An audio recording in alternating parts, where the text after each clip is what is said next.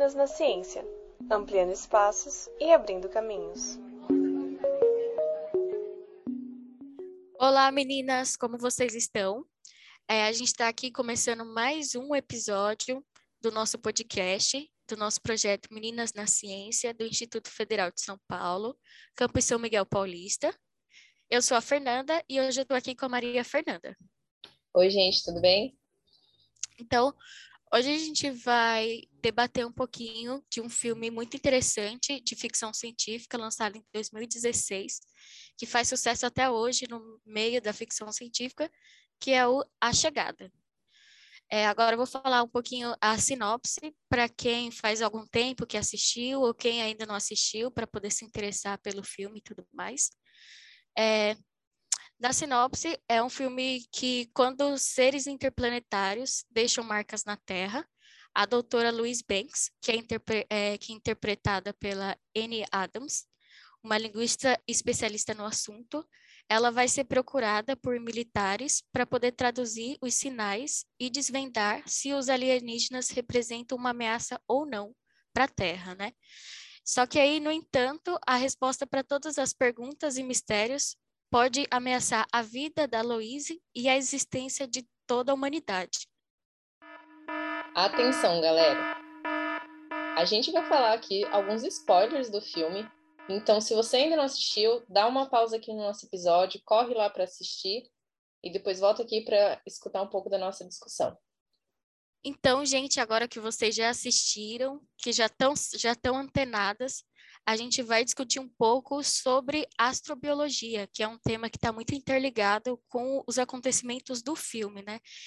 Então aí eu vou é, passar para a Maria Fernanda para ela poder explicar um pouquinho como surgiu a astrobiologia, como funciona e tudo mais. Sim, a astrobiologia acaba sendo o tema central do nosso filme, né? Que inclusive é baseado num conto do Ted Chiang, que é um conto chamado História da Sua Vida e Outros Contos. É bem interessante. E, bom, basicamente, a astrobiologia surgiu meio que de uma preocupação, na verdade.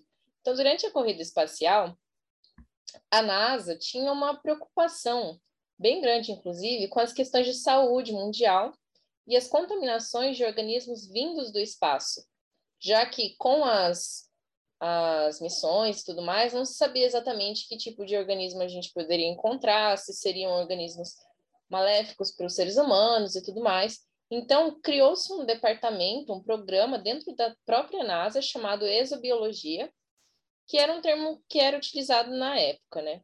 Aí só depois, em 98, no final da década de 90, né, que a NASA realmente se preocupou em estabelecer esse programa e esse departamento dentro da agência para cuidar só dessas questões da astrobiologia. Porque até então é importante a gente falar, era uma ciência que não era muito bem reconhecida, assim. Poxa, o pessoal está querendo procurar alienígena, né, alien e tudo mais. Isso é baboseira. Então, muita gente não levava fé e não se sentia confortável de investir nessa área. Então, só no final da década de 90 que a NASA criou de fato um departamento de astrobiologia agora, com um novo termo, né? E a partir daí a NASA começou a decidir investir nesse campo tão importante da ciência, né?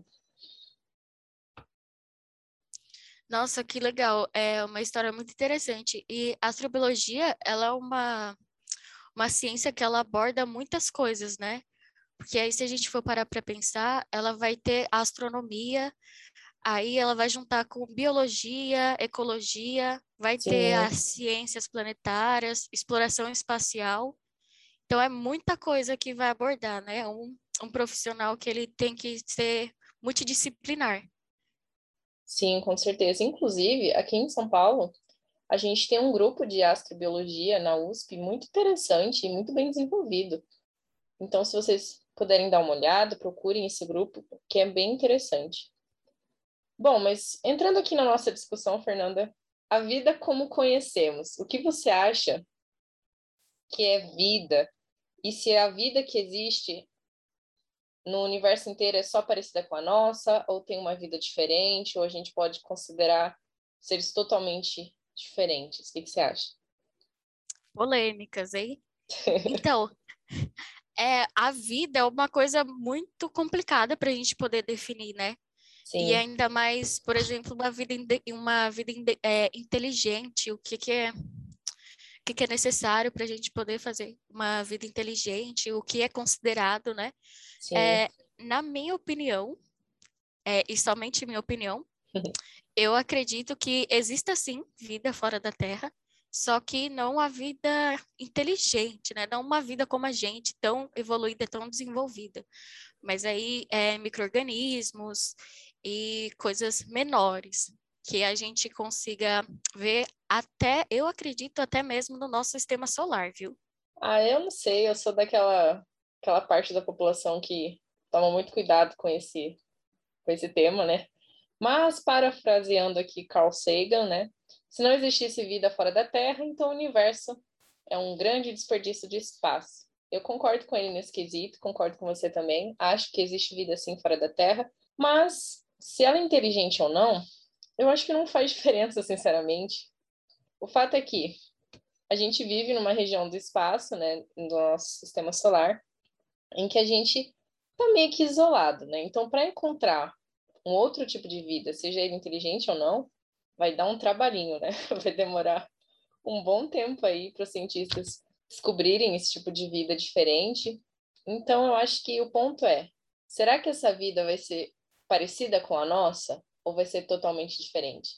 Porque se a gente for pensar em termos de evolução, a vida evoluiu diante de condições do nosso planeta, certo? Então, determinadas Sim. eras do nosso planeta passou por períodos de glaciação, passou por períodos de altas temperaturas, passou por extinções. Então, a vida se adaptou a todos esses cenários e ela é do jeito que é hoje por causa disso. Então, a gente fica imaginando, né? Em outros cenários, como seria a vida? Será que existiria vida em lugares extremos, por exemplo? Então, é bem interessante essa discussão. Sim, é, a vida como a gente conhece, né? Ela, ela tem os, como se, os ingredientes que a Sim. gente precisa para poder criar ela. Então, é como se fosse um bolo. Se a gente estivesse fazendo bolo, a gente vai precisar do gás, vai precisar da fonte de energia, né? Vai precisar do para poder esquentar e dos reagentes, dos das proteínas, né? Das, e tudo mais.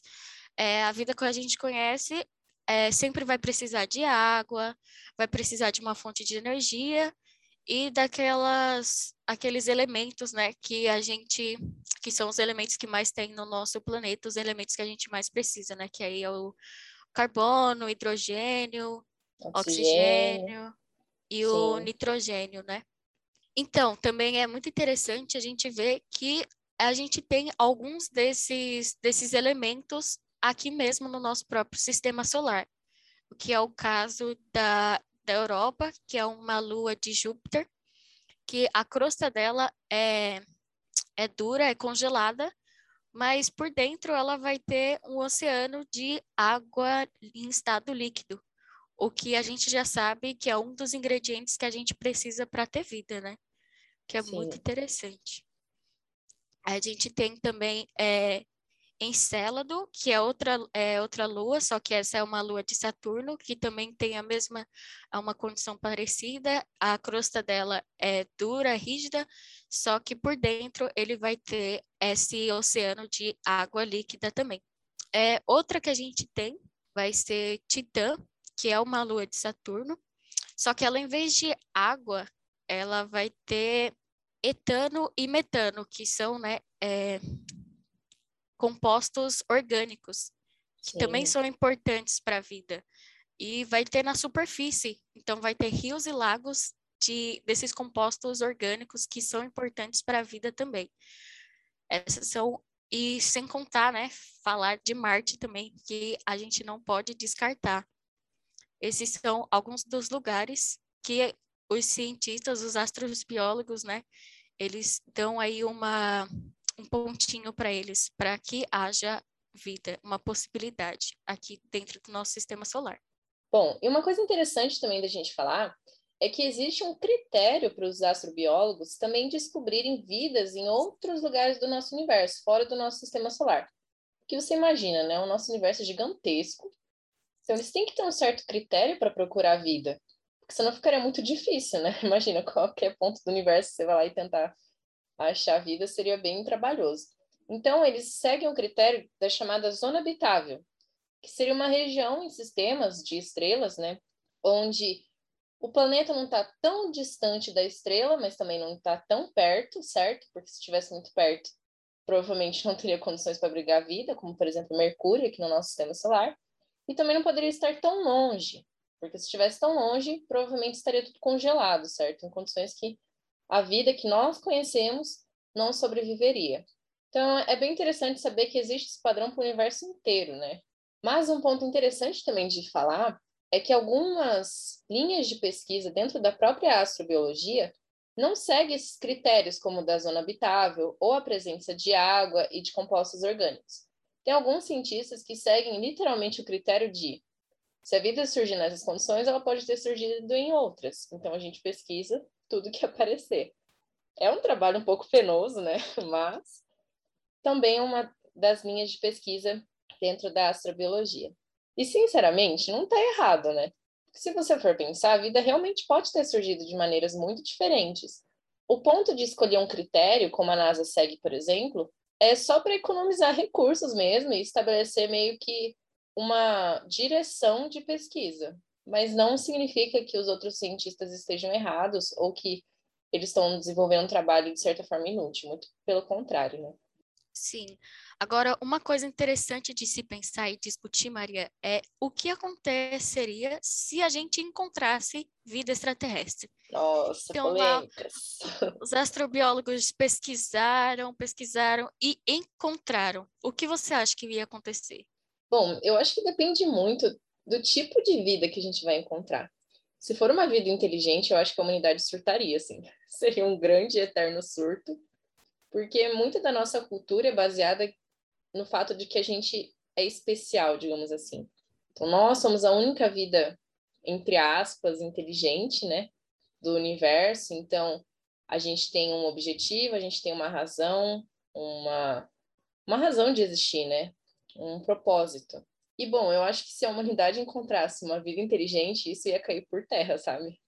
Porque, pera, então a gente não é a espécie mais privilegiada e mais importante do universo. Tem outras além de nós. Então, eu acho que ia ser um grande surto, assim.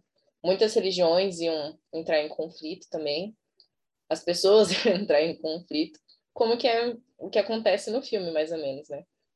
E você? Nossa, Maria, eu concordo com você. Eu acho que se a gente encontrasse uma vida que fosse inteligente, extraterrestre, é, muitas pessoas iam ter uma crise existencial profunda e a gente ia ter que repensar totalmente o que a gente conhece até agora, né? Principalmente aí na parte da, da religião que a gente que a gente tem nos dias de hoje. Que acontece muito no filme, a gente consegue ver, né? As pessoas surtando, é, as pessoas querendo entrar em guerra com os alienígenas. Sim pedindo Ai, um posicionamento do governo para que acabem com aquilo. Ai, a humanidade é uma palhaçada, né? Para quem não assistiu, aliás, vocês já assistiram, porque a gente deu alerta de spoiler no começo. Basicamente, quando as naves chegam né, na Terra, nas diferentes regiões da Terra e tudo mais, a humanidade surta. É isso que acontece, eles surtam. É gente protestando, é gente xingando, as notícias só aparecem do tipo, nossa, o que, que os aliens vão fazer com a gente? O governo precisa tomar uma atitude e começa a pressionar mesmo, meio como um, um modo de violência, inclusive, para tentar sair dessa situação de não entender o que está acontecendo, de não compreender o desconhecido e tudo mais, o que não faz o menor sentido, né? Você ter uma atitude dessa tão violenta com algo que você mal conhece, né? Sim, né? As várias conspirações, várias polêmicas que, que eles trazem. E assim, não, realmente não faz sentido, porque a partir disso a gente não vai conseguir extrair nenhum conhecimento, não vai conseguir se comunicar com o que quer que seja essa vida inteligente, né? Então, a humanidade não está preparada para poder receber uma vida inteligente aqui no planeta. Esse é, é a minha, a minha conclusão do filme, né? digamos assim. Exatamente. Assim. Com certeza não está preparada, vai ser um grande surto. Que inclusive é o que acontece no filme, né? A nossa protagonista, que inclusive é uma mulher, uma cientista, que é a doutora Luiz, ela tenta justamente quebrar esse paradigma da sociedade com os alienígenas, que as pessoas acreditam, né, que tudo é uma coisa ruim, que eles vão tentar nos matar, que vão tentar gerar um conflito, né, entre a própria humanidade e coisas do tipo, e ela fica bem no meio de toda essa discussão, tentando justamente se comunicar com essa espécie diferente, né? Tentar entender por qual que é o propósito, por que, que eles estão aqui na Terra, e a humanidade simplesmente não aceita muito bem essa atitude humana, digamos assim, né? Essa atitude de tentar entender o próximo em vez de só fazer guerra e só querer violência, né? Então, Maria, sim, é, eles sempre, a humanidade sempre estava buscando por violência, né? Tanto que até os soldados que estavam vendo todo o trabalho que a doutora Luiz estava fazendo para poder tentar se comunicar com os extraterrestres, né? É, devagarzinho, vendo que estava dando resultado, mesmo assim, é, tem uma cena no filme que eles colocam as bombas lá na, na nave né, dos alienígenas para tentar atacar eles e acabar com eles. Acabar Sim. com qualquer forma de diplomacia que a gente poderia ter, né? Sim, exatamente. É ridículo. Essa cena eu fiquei com tanta raiva. Falei, poxa vida, né? Ela está construindo um trabalho tão, tão interessante, está surgindo resultados muito, muito, muito bons, porque você tem que pensar assim, são linguagens completamente diferentes, como a gente vê no filme, né? Nós utilizamos a escrita e a fala, eles utilizam aqueles símbolos, né? Que inclusive é muito legal, que é meio que uma fumaça, né? Que eles fazem os símbolos, assim. Sim, muito interessante. E ela começou a, a desenvolver essa comunicação com eles, e aí, por uma pressão ridícula da sociedade, esses soldados meio que ficaram assim nessa questão de, de dúvida, né? Será que eles são bons? Será que eles são ruins? Será que são inimigos? Será que não? E aí fizeram essa bobagem, né? De implantar essa bomba dentro da nave dos alienígenas. E uma coisa muito interessante que aconteceu, inclusive, foi que o alienígena tentou salvar a doutora Luiz. Não sei se vocês lembram, mas ele dá meio que um, um empurrão nela, assim, e ela consegue escapar da explosão. Então, achei isso bem, bem legal. Sim, né? O alienígena tão bonzinho lá tentando salvar a doutora, tá fazendo de tudo. E por conta de uma. Isso foi por conta de uma um problema de comunicação que eles tiveram, né, na hora de, da tradução, que a doutora já não estava com todas as palavras totalmente traduzidas, né, totalmente codificadas e tudo mais. E aí ela perguntou qual era o objetivo deles na Terra, qual era o propósito deles, e na tradução saiu oferecer armas, né? Sim. E aí isso deu um bafafá no mundo inteiro. É, a China já quis é, jogar bomba, e aí a, a Rússia foi com eles, depois deu uma grande bagunça. Sim, e uma coisa interessante que é um aspecto que eu fiquei pensando durante o filme inteiro, é como a humanidade se acha, né? Porque assim, os alienígenas vieram com as naves super, assim, tecnológicas, né? Porque no começo do filme eles falam que eles não conseguiram identificar o material. A gente sabe que dentro das naves eles conseguem meio que simular um campo gravitacional da Terra, né? O que é muito interessante é um, e uma visão bem bonita, inclusive, do filme. E com toda essa tecnologia, o ser humano ainda acha que com uma bombinha ia destruir todos os alienígenas. Realmente, né? A gente tem um, uma autoestima muito, muito, muito grande. Mas, enfim, né? Sim, no filme dá para ver a diferença da, do tamanho da nave e do Sim. tamanho dos naviozinhos ali se preparando para poder atacar. Não Sim, vai é um... fazer nem cócegas, mas eles acham que. Sim, é um peteleco que os aliens davam naqueles navios lá e acabou tudo. A humanidade não teria nem com que lutar, né? Pois é. Outro ponto importante da gente comentar aqui também é o fato de que a ciência não se constrói sozinha, né? Então, no começo do filme, a gente tinha as várias nações trabalhando em conjunto para tentar entender a comunicação dos aliens para tentar formular uma espécie de linguagem, né, para facilitar o entendimento e a comunicação. Só que aí ao longo do filme, por birra mesmo, eu diria, pura birra, pura assim disputa política, os países foram se isolando. Isso mostrou um, uma falha bem grande, né? Porque quando você tem todo mundo trabalhando em conjunto, o mundo trabalhando por uma única questão, você tem mais informação, mais pessoas pensando no mesmo assunto e você consegue ter um resultado muito mais rápido. Que, o, que foi o que não aconteceu no filme, né? Eles demoraram para ter esse resultado, inclusive a doutora Luiz insiste para compartilhar os dados com todo mundo, né, para que todo mundo tenha acesso à informação, mas não é o que acontece. E eu fico pensando que isso é um paralelo com a ciência que é produzida no mundo inteiro, né? Então, quantas tecnologias os países de primeiro mundo detêm e não querem compartilhar por pura birra, né? Por pura, assim, ganância mesmo. E com, e com aquela ideia de sempre, ai, preciso me proteger do inimigo. Mas, poxa, que inimigo, sabe? Às vezes a questão não é sobre inimigos, sobre batalhas ou coisas do tipo. É uma questão de você está produzindo ciência e você pode ajudar a humanidade inteira com ela. Então, por que não compartilhar, né? Sim, essa é uma questão que vem sendo muito debatida é, mais atualmente, né, na comunidade científica, que é a gente poder se ter uma comunicação melhor e para poder é, dividir, né, compartilhar o conhecimento com um com os outros. Exatamente. É uma coisa que a gente tem também, que eu percebi muito na, na minha graduação, é como é difícil você acessar é, artigos, por exemplo. Sim. Porque são é artigo que é fechado, que você só pode entrar se você pagar uma certa quantia, você só pode ter acesso se você tiver é, ligado com alguma instituição, com alguma instituição de alguma forma. Então, assim, é, comunicação é uma coisa que falta muito nessa comunidade acadêmica, uma coisa que ajudaria muito mais é, a gente a evoluir e a ter mais conhecimento, né?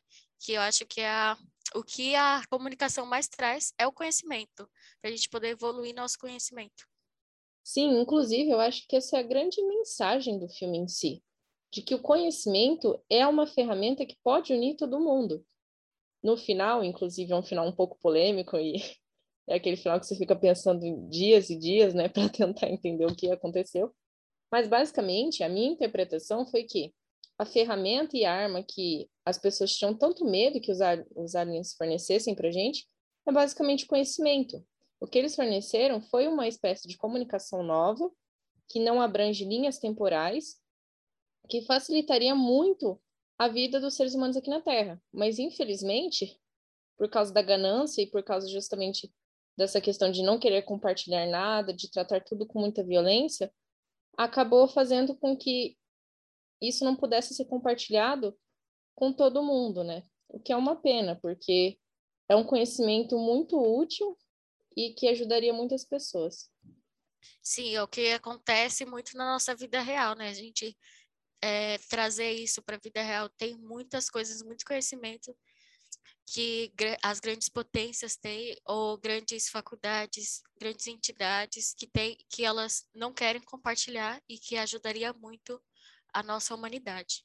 Inclusive, é um pouco do que a gente faz aqui no nosso projeto, né? Nós somos alunas de alguns cursos aqui da USP, então tem gente da geologia, das ciências da natureza, lazer turismo, enfim, vários cursos bem diferentes e a gente busca sempre compartilhar um pouco do conhecimento que a gente tem com vocês, nossos ouvintes, e com as meninas que participam dos nossos encontros e que seguem a gente no nosso Instagram. Então é isso, meninas. Espero que vocês tenham gostado do nosso episódio. Se vocês gostaram, compartilhem com suas amigas e não esqueçam de nos seguir no Instagram. O link vai estar na descrição do episódio. Muito obrigada por terem assistido até aqui. Tchau, gente. Valeu. E lembrando da nossa hashtag Unidas Somos Mais Fortes.